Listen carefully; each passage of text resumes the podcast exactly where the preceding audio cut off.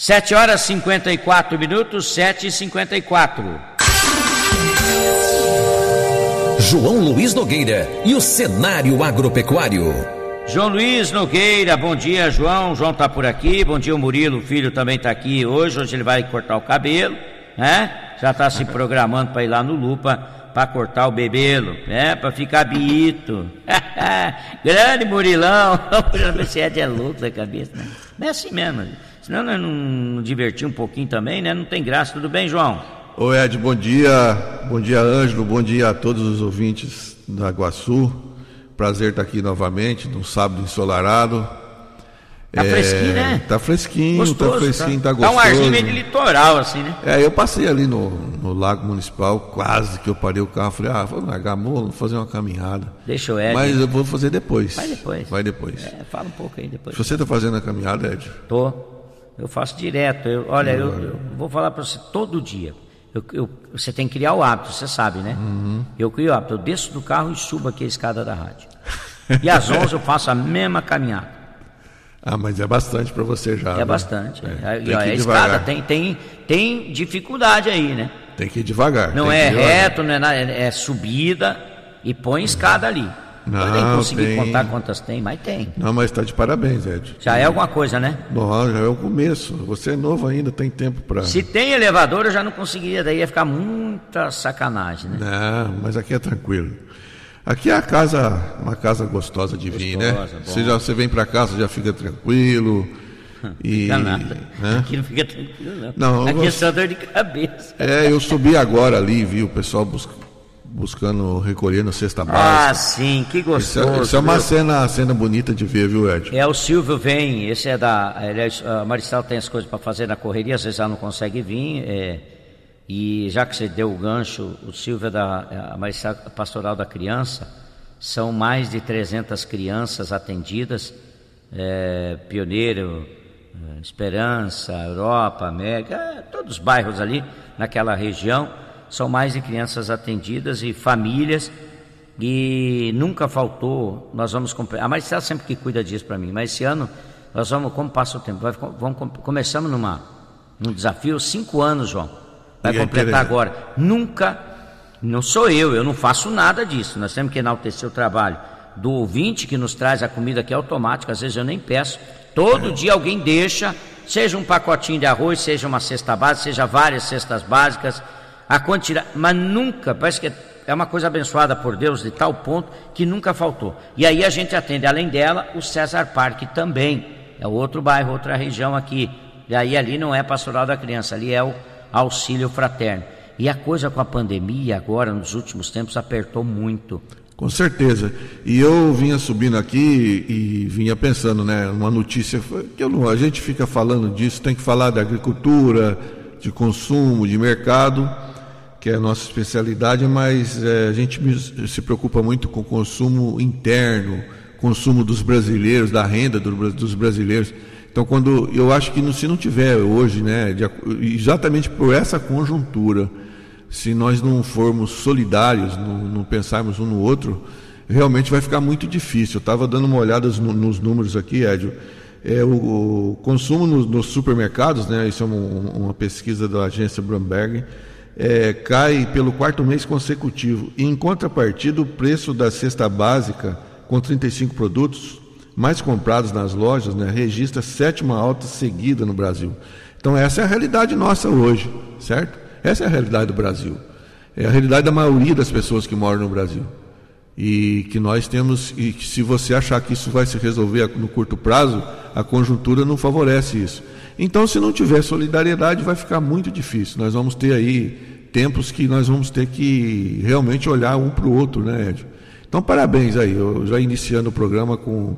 Eu subindo aqui com meu filho agora, olhando isso, falando: Meu Deus, que coisa maravilhosa. É maravilhoso. Né? É, é, então, não parabéns. é o Edio, tá? Não é o Edio, eu só puxo a fila. Esse aqui é vocês que ouvem a gente, viu só? O João percebeu aí. Vocês que ouvem a gente e ajudam, tá? E a maravilha, porque se não tivesse essa mulher para fazer esse trabalho, que ela vai nas casas ver os problemas. Parabéns para ela, Maristela, né? Eu já falei, olha, às vezes na Câmara Municipal se homenageia tanta gente, essa aí merece uma homenagem. Está muitos, muito, eu descobri ela faz cinco anos, mas ela está há muito tempo ali. Ela e o, e o esposo, o Silvio, fazem um trabalho sensacional. E nós vamos continuar. Enquanto eu estiver aqui e me derem chance para falar, eu vou continuar aqui fazendo esse trabalho. E eu vou aproveitar o teu gancho, que você me fez eu lembrar de uma coisa que eu. Uhum. Eu estou em casa, eu lembro, eu chego aqui, às vezes eu esqueço. Nós, gente, atenção para essas crianças. Muitas crianças às vezes não têm o que comer, quem dirá ter um brinquedo. O ano passado nós já fizemos. Podem começar a trazer brinquedos para menino ou menina para o Natal, tá? Muita gente às vezes fala assim: oh, eu queria ajudar uma criança pobre. Então, traz aqui na rádio, deixa aqui na portaria ou combina. Eu não tenho como ir nas casas buscar, não consigo dar conta nem do meu serviço. A minha vida particular às vezes fica em terceiro plano. Tragam Começamos, já vou lançar a partir de agora, já faz isso que é para falar, lembrei aqui, a campanha do Natal das crianças aí que são atendidas pela pastoral. Entre em contato aqui na rádio, deixa aqui, a Gabi está na recepção. Começou, menino, menina, tá? Começou, menino ou menina. Se você vai fazer o presentinho, já, se puder deixar um jeito de a gente saber se é para menino ou menina, que daí eu separo tudo na minha sala. Nós vamos começar a guardar ali para ajudar a Maristela, para depois a gente ver, né, é, esse sorriso estampado no rosto dessas crianças. Então eu abro agora, aproveitando, João Luiz já era para estar tá falando outra coisa, mas é um assunto interessante também, né? E a gente vai abrir essa campanha, tá? A Maristela diz: Eu estou aqui, ó, aguardando, eu tenho duas cestas. Tem gente pedindo comida já cedo, a coisa está complicada. Você é uma bênção, Ed. Eu não sou nada, a bênção é você, mulher. Sei o teu marido que ficam correndo aí atrás de, de tudo aí, ajudando as pessoas. Então está aberta a campanha do brinquedo de Natal. E vamos porque passa ligeiro. É, João, então vamos para o intervalo que nós temos que cumprir aqui. Sim. Quero que você está falando, mas você tem tempo à vontade para falar depois. Tranquilo, Ed. De combustível, de, de, de de combustível a partir de, de, de, de, alternativas, né, como o etanol, isso aí vai, vai ser, existe tendência de crescimento sem dúvida nenhuma, né? Então, é, todos esses fatores aí, você tem que colocar numa cesta. Quer colocar mais um? O preço do trigo nunca esteve tão valorizado, o, o trigo não esteve tão valorizado como agora. O trigo está numa cesta junto com o milho, com, como produto que substitui o milho por exemplo, para a produção de ração, sobretudo na Europa, Estados Unidos. Né? Aqui nem tanto, mas nos outros países o trigo é muito usado. Isso também né, aumenta a liquidez, né, tanto de um quanto de outro. Então são muitos fatores a considerar. Todos essa, esses fatores né, vieram no, no, no bojo do, do, do, boletim do, do USDA dessa semana. Por isso que eu acho que esse boletim é muito importante. E esse aí, Edio, é o que consolida a safra, porque nós vamos ter mais um em dezembro. Mas a safra que está sendo consolidada, no, digo, no norte-americano, é agora. Agora, o de dezembro é muito importante com relação à nossa safra aqui no sul-americano. Agora, os olhos se voltam para a safra sul-americana. Os olhos de quem?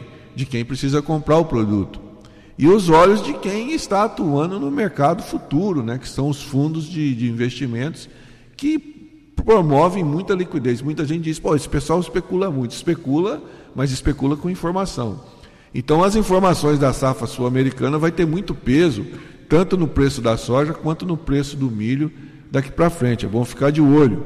E aí tem um outro relatório, né, que é do NOAA, e também relatórios aqui da, da, da, das agências climáticas do Brasil, é, isso eu já falei aqui. Nós temos, nós estamos no ano entrando no ano de laninha, que é o resfriamento das águas do Pacífico, que significa menos chuva a partir de dezembro, sobretudo a partir de dezembro. Nós, ainda bem, graças a Deus, aqui a safra foi semeada no, com clima ótimo, numa época ideal. Então eu acredito que lá em dezembro nós vamos estar numa situação bem confortável com relação a a, a estrutura da, da, da, das lavouras, vamos dizer assim, certo? Elas vão estar bem estruturadas, numa fase boa, bem desenvolvida, porque se caminhou muito bem até lá, pelo menos estamos caminhando até agora. As chuvas estão regulares, estão abrangentes em todo o país, não vamos ter problema no Brasil, acredito eu. mas a tendência do Laninha é que ele pegue mais forte a partir de dezembro, dezembro, janeiro. Agora, o problema fica com quem? Fica com a Argentina, que planta mais tarde, certo? Então, existe aí. A Argentina tem uma expectativa de grande produção, você sabe que são grandes produtores, maiores exportadores de ração, maiores exportadores de óleo. Então, eu, os óleos vão se voltar muito para a safra na Argentina, principalmente, a partir de dezembro, janeiro, sem dúvida nenhuma. Né? Aqui eu acredito que a gente até agora correndo tudo bem. mais tarde? Plantam mais tarde. É. Bem mais tarde. Um mês mais tarde. É, mais ou menos, depende da região, né? Mas é bem mais tarde. E eles, eles vão. Eles, eles vão pegar. E um... a Argentina está na mesma tocada do Brasil? Mais soja, mais milho? Como é que é? É, eles produzem mais soja que milho, né? Mas produzem muito milho também. Né? E, mas é mais soja. A Argentina tinha, inclusive, tem uma expectativa de redução de produção, né? De, devido leva-se em conta uma, redu, uma redução de produção, levando em conta o clima mesmo, certo? Mas uh, vamos aguardar. O ano passado as coisas ficaram difíceis para nós aqui, né? Agora esse ano, o ano de laninha, que deve pegar mais forte a partir de dezembro, os argentinos devem sofrer mais. Ô João, mas assim. Eu, mas são fornecedores nossos hoje, né? É. Fornecedores nossos. Eu, eu, vejo você falando, a lógica de tudo que você fala aqui, a lógica é a seguinte, né? É, se reduzir produção mundial por questão climática, por um isso, por um aquilo. Mas uma, uma, uma, uma coisa que para mim está evidenciado e está é, é, é, lacrado é o seguinte: a população precisa comer. De um ano para o outro, a população aumenta no mundo todo. Então, cada vez mais, nós precisamos produzir mais. Como? Não sei. Né? E aí, cada país tem a sua peculiaridade. Ele vai buscar produzir mais, ampliando o seu espaço, que no Brasil tem isso de sobra. É, é, o Brasil é o grande diferencial do mundo. É isso. Certeza. Nós temos natureza, a, a, as fontes naturais, riquezas naturais, nós temos tudo aqui, né? Agora, tem países que não tem, daí ele vai ter que trabalhar com tecnologia, com um emprego de, de tecnologia. Agora, a alta dos preços dos produtos, a valorização é, das, acho que é o termo que você usa, as commodities, é, não tem erro, né, meu? Isso aí está garantido. É, e está na base da cadeia alimentar, né? Por exemplo, produção de milho, produção de soja está na base da cadeia alimentar. Por que, que eu digo isso? É, são insumos básicos para você produzir carne, produzir lácteos, leite, e que está na mesa do brasileiro todos os dias. Não então, a partir do momento que você tem esses preços muito elevados, é, com certeza vai afetar o custo de todo mundo. O produtor falando, poxa, quer que abaixe o preço? Não, eu não quero que, que abaixe o preço, eu quero que o brasileiro em geral se beneficie da, da economia como um todo. Eu gostaria muito, né? Tivesse um então, patamar é, um nós, bom nível para todos, né? É, eu acho que nós temos que nos preocupar com isso. Eu me preocupo muito com isso. Nós somos grandes exportadores, isso é muito bom, atrai divisa para o país, né? Mas nós temos um problema de renda interna que é que, que é grande, consumo interno que é, que é, que é crônico. E, e, e, esses custos elevados elevam a cesta básica. Essa cesta básica que eu falei que ela elevou aí rapidamente, né? E nós estávamos falando disso nós temos que nos preocupar com isso. E o custo desses insumos básicos, eles, eles impactam né, é, o custo de tudo. Além disso, nós temos um cenário internacional e nacional onde o, você tem um câmbio muito valorizado, que eleva custo também, né, além do petróleo. Então, então nós estamos vivendo momentos de, de custo elevado. A questão do câmbio ele tem que ser considerado, porque, na verdade, é, ele elevou muito o custo de tudo. De e tudo. no mundo todo, né? Mas no vamos falar já todo. já sobre isso aqui, são sobre essa questão de 8 horas e 18 minutos, um intervalo rapidinho, e aí a gente volta avaliando é, o cenário agropecuário. Até eu queria pedir opinião para o João também sobre essa questão do, do, do, do, combustível, né? Essa questão do petróleo, essa tem influência do, do dólar, tem, né? Mas também me pareceu uma malandragem, não sei, rapaz, eu não entendo. Os caras lá que eram produziam um monte, daí com o Covid diminuíram, né, a produção. E agora não retomaram, dá a impressão assim, vamos deixar pouco mesmo para sentir falta e valorizar mais o produto. Ah, ele, ele, eles jogam, eles jogam. Você vai falar é, para mim depois o Pepe, né? O Pepe. Estamos apresentando Guaçu Notícias, primeira edição.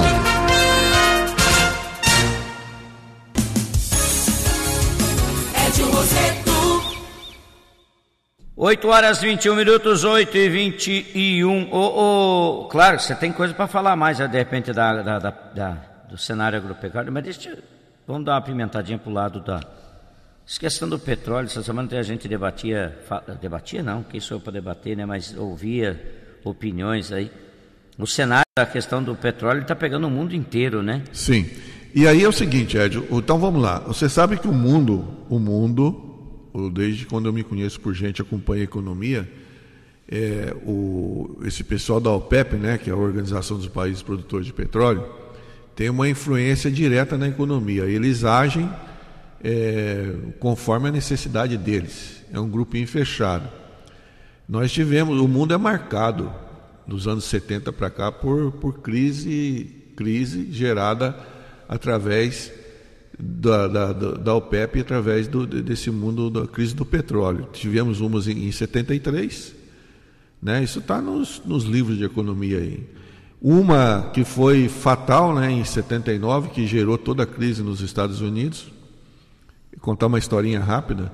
O Brasil teve um crescimento econômico fantástico nos anos 70. Né? Se você olhar aí, tivemos crescimento, ano aí, se não me engano, não sei se foi 73, o Brasil cresceu 14% ao ano, por exemplo.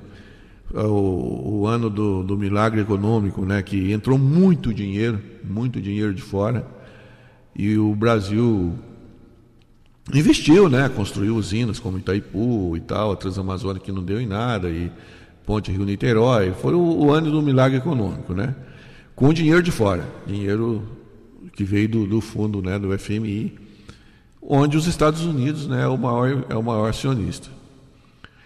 E, e depois veio a cobrança nos anos 80, porque teve a crise do petróleo, que, que foi desencadeada em 79 e que gerou uma crise dos anos, uma crise que foi, foi ao, ao longo dos anos 80 para frente. E o Brasil passou a ser cobrado a partir dos anos 80, certo? E aí nós tivemos todos aqueles planos econômicos, uma loucura, né?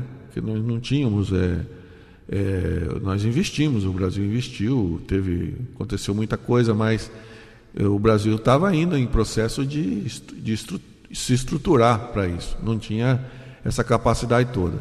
E aí nós entramos nessa crise, né? passamos os anos 80, os anos 90, que veio o Plano Real, aquela coisa toda, uma história longa. Mas eu só quero colocar o seguinte: os grandes, as grandes crises mundiais, na minha opinião, um, um, um, foram, foi gerada justamente, justamente por crise no, no, na, na, questão energética, a partir da, a, par, a partir da, da OPEP, muitas delas. As principais, né, do, no meu ponto de vista, foi gerado pela OPEP. Por que, que os Estados Unidos cobravam a dívida do Brasil? E tinha que pagar urgentemente, porque lá não existe correção monetária igual aqui, certo? Então eles entraram em, entraram em crise, a inflação veio e eles não tinham como corrigir aquilo, eles tinham que cobrar quem devia para eles. O Brasil era um dos maiores devedores na época. Então nós tivemos que pagar essa dívida, né? A sociedade brasileira, nós, a nossa geração, por exemplo, teve que pagar ela durante duas, duas décadas, né? Dizia-se, inclusive, que a década de 80 era a década perdida em função disso. E eu, para mim, nós tivemos duas, duas décadas, décadas terríveis. A década de 80 e a década de 90, né, a partir do, do plano real, que 94, 95, que foi um plano de estabilização econômica que nós tivemos que fazer grandes sacrifícios. Por isso que eu sempre falo, né? Eu, eu, eu, é o plano das três âncoras, a âncora monetária, que você não sabia quanto dinheiro tinha no mercado, uma inflação de 50%, 60% ao mês, e você não sabia a base monetária, você tinha a âncora monetária, que era é, não deixar é, esse dinheiro ser liberado a, a, de, toda, de qualquer jeito. Então você, com essa âncora monetária, você impedia o crédito de dele correr solto, né?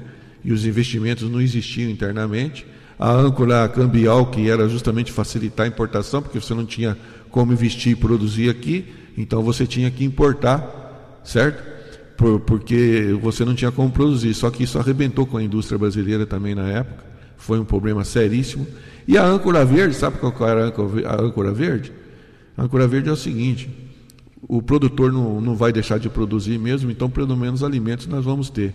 E os produtores produziram, aguentaram o, o tranco, né, até a desvalorização do real, que foi a partir de janeiro de 99, aguentaram, aguentaram, aguentaram o tranco, produzindo com custo elevado, logicamente, muito elevado. Mas não deixaram de produzir. Veja bem o papel do agronegócio. Né? não morreu, né? o setor industrial está penando até hoje, você vê até hoje o setor o setor secundário do Brasil não dá boas respostas à economia, mas o agronegócio está aí aguentando. Então veja bem, nós vamos ter, nós vamos passar por essa crise do petróleo, porque nós passamos por crises piores. Agora, é um sofrimento danado. E é um grupo organizado e é aquilo que você falou. Na percepção que eles têm de que eles podem aumentar o preço do barril do petróleo, eles aumentam. Quando eles percebem, né, quando já, já aconteceu isso, de uma concorrência né, de produtos alternativos, aí eles reduzem o preço e, e, e oferecem uma competitividade tamanha que acaba é, impedindo né, que esses, esses produtos. Inviabiliza o outro. Inviabiliza o outro. Isso aí é um malandro, jogo. Né? É um jogo, né? E, então, por isso que eu digo: se você pode produzir produtos alternativos, o Brasil nunca deveria ter abandonado o Proálcool, né? de incentivar e investir na produção de álcool, é, porque podia ser um gatilho numa hora é, dessa. Eu né? lembro, eu lembro Ed, que eu fui jogar futebol, fui jogador de futebol, não sei se você sabe. Não, eu não sabia. É, eu parte. fui uma vez eu estava em São Paulo estudando e fui jogar com, contra o time do União São João de Araras, que era em São Paulo, na, na usina São João, que é um time da usina, usina de açúcar. Isso em 77, se não me falha a memória. E eu lembro quando eu cheguei naquela usina, a gente foi jogar lá, os carros dentro, nós não tínhamos carro andando, carro a álcool ainda circulando no Brasil. Mas dentro da usina os carros já circulavam álcool. Falei, nossa, isso é uma revolução, né? Eu estudava na escola agrícola e a gente gostava, pesquisava. Olha para você ver quanto tempo faz. Quanto que nós não poderíamos ter evoluído, né, de lá para cá, mas o, o programa Pro Álcool foi abandonado, na verdade, né? E aí eu não sei quais os interesses e por quê, porque eu não vou entrar nessa história. Mas eu vou dizer uma coisa: só existe uma saída para isso: produzir igual os Estados Unidos. Os Estados Unidos, o produto mais nobre para os Estados Unidos não é a soja, é o milho. Não é à toa que eles produzem 380 milhões de toneladas de, de milho e 120 milhões de toneladas de soja. Mas eles usam o milho, produto nobre, para produzir etanol, porque sabem a importância de se ter autonomia na produção de energia. E nós temos um potencial enorme para produzir álcool aqui e eu acho que nós exploramos ainda muito pouco né, isso aí. E tem que se olhar para esse lado, né? Porque olha a crise que se gera, né? Pois é, eu fico pensando, mas eu não sou economista, mas eu fico pensando, aquilo que falei agora há pouco do gatilho, falo, viu, está demais. Porque nós, nós temos fontes de petróleo para explorar no Brasil, mas não são exploradas na sua totalidade, na sua intensidade. Não sei se estão deixando ali como uma reserva técnica. Tá, beleza. Mas aí nós temos o álcool, que é a fonte alternativa, e é fácil essa fonte alternativa, ela não é difícil. Claro que você teria que manter esse programa, ter, vamos voltar lá, né? Manter isso aí, incentivar para. A hora que o, o, o, o, petróleo tiver demais, corta lá e começa. O carro, a maioria, boa parte depois virou flex, né? Então, gente, vamos rodar com isso aí. Então, eles querem fazer loucura com petróleo, fique com eles. Vamos usar o nosso, nosso álcool. Pau na máquina. Pronto. É uma segurança. A gente fala em segurança alimentar, isso também é uma segurança. É, porque isso aí, na verdade, tá, é o que eu falei. Olha, os, o, o, o, petróleo é a commodity mãe, né? Está na base, quando eu falo que os, os alimentos, os commodities, as commodities é, alimentares está na base da cadeia, também o petróleo está na base da cadeia, porque você está você tá na base da, por exemplo, da logística de, da, do, de tudo, né? De tudo. Então isso aí é, é uma dependência. Nós somos dependentes, muito dependentes ainda. Então estamos passando aí por isso, sofrendo, né? É, é uma estrutura, é uma coisa é estrutural e nós temos que, que nos preparar melhor, né? Ed? E não tem nada a ver com o governo. É, né? de 73, 79 para cá, estamos vivendo uma nova crise do petróleo, né? Em 2021, quer dizer, é, preciso avançar nas outras áreas. Começar a acender uma luzinha para algum outro lado, alguma alternativa, né? Com certeza. Não é questão governamental, disse o Ademar, eh, foi entrevistado, aí teve um ouvinte até que fez um, um comentário, até fiquei chateado, porque às vezes as pessoas misturam, acho que você está defendendo é Bolsonaro, defendendo Lula, ou atacando Bolsonaro, defendendo Lula, atacando Lula. As pessoas misturam, mas uma análise técnica, uma análise séria, diz, olha, a questão não é simplesmente de governo só, né? E isso não é de hoje. É, existem várias engrenagens em tudo isso aqui nessa peça, uma coisa respinga na outra. Reforma tributária também tem que fazer, tem que ser geral. Governos têm que abrir mão do ICMS, é, abrir mão de percentual, estou falando, mas só que também tem o outro lado. Aí ele dizia até, fosse por exemplo, fosse se São Paulo chegar a abrir mão do ICMS quebra, porque é a, é a fonte mãe. Sim.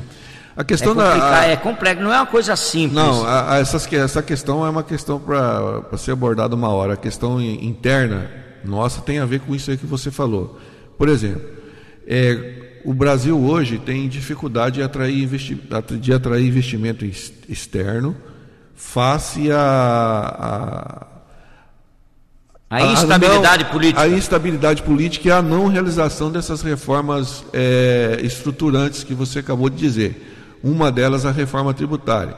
Então isso aí fica muito no discurso mas não acontece. Entra governo, sai governo e reforma. Porque reforma estrutural no Brasil, Ed, vou falar a palavra que tem que ser falada. Se você for fazer uma reforma no Brasil, estruturante mesmo, você vai ter que cortar privilégios. Vai. Vou repetir. Reforma estruturante no Brasil, corta-se privilégios. Certo? E aí mora o perigo, né?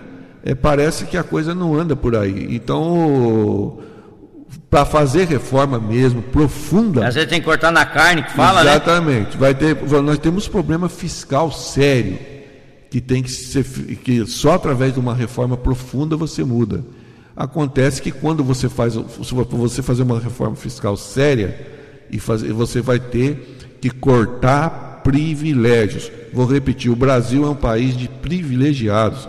É um dos países mais desiguais do mundo se é que não é o mais desigual, porque o Brasil está entre os países, os 10 países mais desiguais, só que junto com o Brasil tem Namíbia, tem Serra Leoa, paizinho pequeno com um ditador lá. Agora o Brasil é também uma das maiores economias do mundo. Então nós somos uma das 10 maiores economias do mundo e um dos 10 países mais desiguais. Então, por questões de proporcionalidade, nós vivemos no país mais desigual do mundo e para mudar isso tem que fazer reformas profundas, profundas.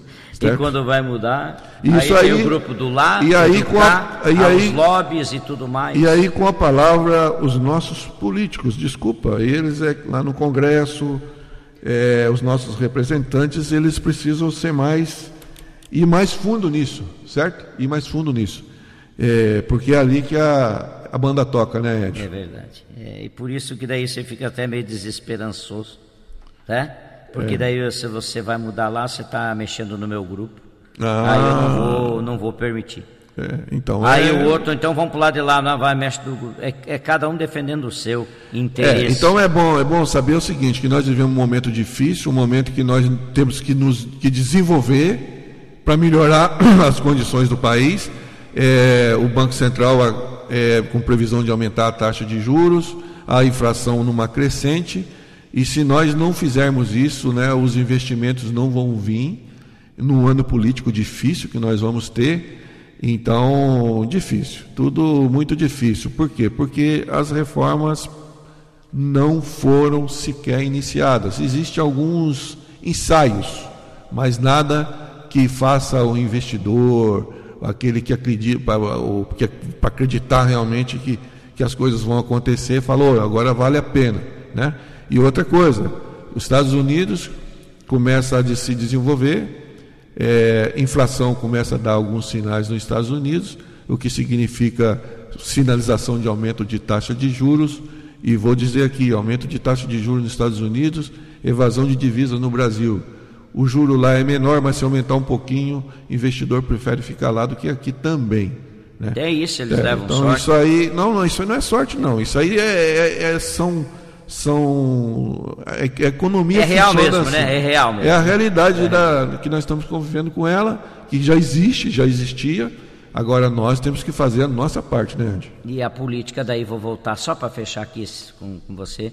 A política está aí, porque essa instabilidade, essas brigas políticas, essa insegurança, que nós não temos, não conseguimos ter, firmar um governante que, que dê uma estabilidade, né? Essa, essa instabilidade gera essa desconfiança, gera evasão. Você vê, tudo tem Exatamente, reflexo. exatamente. E agora nós estamos numa fase de E agora vai piorar ainda. É, vai, vai- dezembro, ano que vem, vai ser pau de todo lado. Exatamente. É, ano político, Exatamente. ninguém presta. Aí depois que acaba o ano político, aí dá uma acalmada. É, poderia falar, nós começamos o programa aqui falando de, de solidariedade, né, de, do trabalho magnífico aí que a Maristela faz junto com você. Então, o que nós podemos fazer é isso, viu? É ser solidários, né, entre nós, É. por enquanto. Fazer a nossa parte, que é o que nos cabe, parte. que está no nosso alcance. É Ô. João, um ótimo final de semana para você e obrigado mais uma vez. Hein? Ô Ed, eu que agradeço, um ótimo final de semana e feriado, né, para todos aí. Segunda-feira. Você, o Ângelo, todos que nos estão ouvindo. E um bom final de semana a todos.